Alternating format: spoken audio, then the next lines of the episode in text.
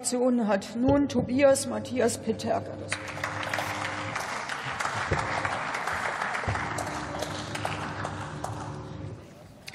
Frau Präsidentin, sehr geehrte Kollegen! Vorliegend gibt es einen ganzen Strauß von Forderungen der Union, manches sogar sinnvoll.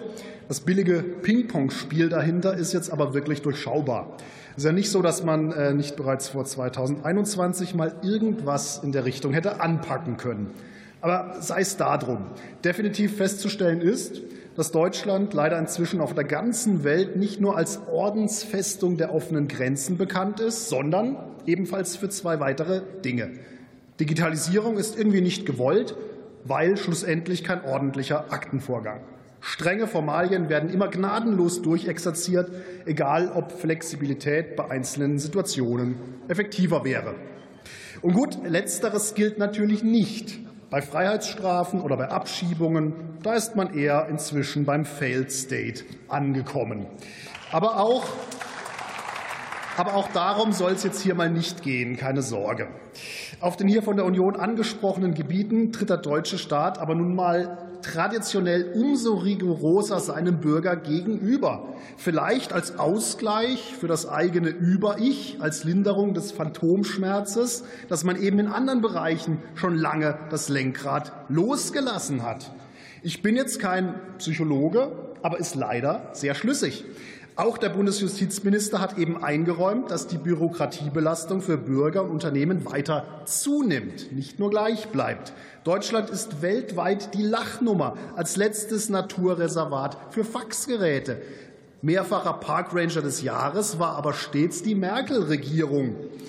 Und jetzt dieses Manöver von der Union mit zehn lockerflockigen Aufforderungen gegen die Schriftform.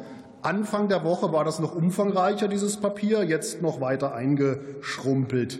Würde man gern glauben, was Sie hier verlangen, fällt aber schwer, dass das ernst gemeint ist, fällt mir sehr schwer. Das Schriftformerfordernis im BGB wird schon lange de facto mit eingescannten oder fotografierten Dokumenten gehandhabt. Natürlich riskant, wenn es dann mal zum Streit kommt. In § 127 ist für die vereinbarte Schriftform regelmäßig telekommunikative Übermittlung angedacht, aber eben mit Ausnahmen und Unsicherheiten. Da gab es schon einige Urteile. Dass dies einmal bereinigt gehört, gut, das kann kaum jemand bestreiten. Auch Aushängen und Informationsbeilagen zu digitalisieren ist überfällig. Da hat die Ampel ja einiges verkündet. Ob jetzt eine Kündigung von Wohnraum unbedingt per Handy, wenn man irgendwie gerade Wut im Bauch hat, möglich sein soll, sei es auch für den Mieter, das ist wiederum hingegen sehr fraglich. Angeblich will die Ampel allgemein mit Bürokratie in Formalien aufräumen. Lächerlich. Solange Behörden und Unternehmen bei uns Statistiken darüber führen müssen, wie gut sie Statistiken führen, ist ein Licht am Ende des Tunnels in ganz weiter Ferne. Und wenn am Ende dann ohnehin alles dem Klimakult nach neuester Wochenendpredigt unterworfen wird, egal was die Statistiken sagen, dann reden wir wieder von oben beschriebenem pathologischem Phantomschmerz. Keine Kontrolle in wichtigen Dingen, dafür rigorose Zwangshandlungen im Kleinen. Das ist ein tragisches Krankheitsbild für einen Menschen und eine Riesenkatastrophe, wenn man so einen Staat führen will.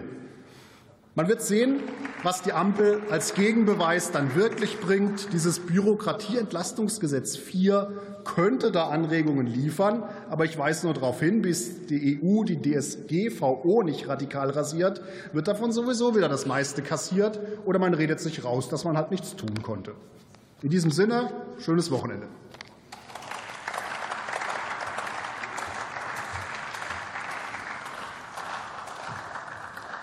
Das Wort hat der Kollege Lukas Benner für die Fraktion Bündnis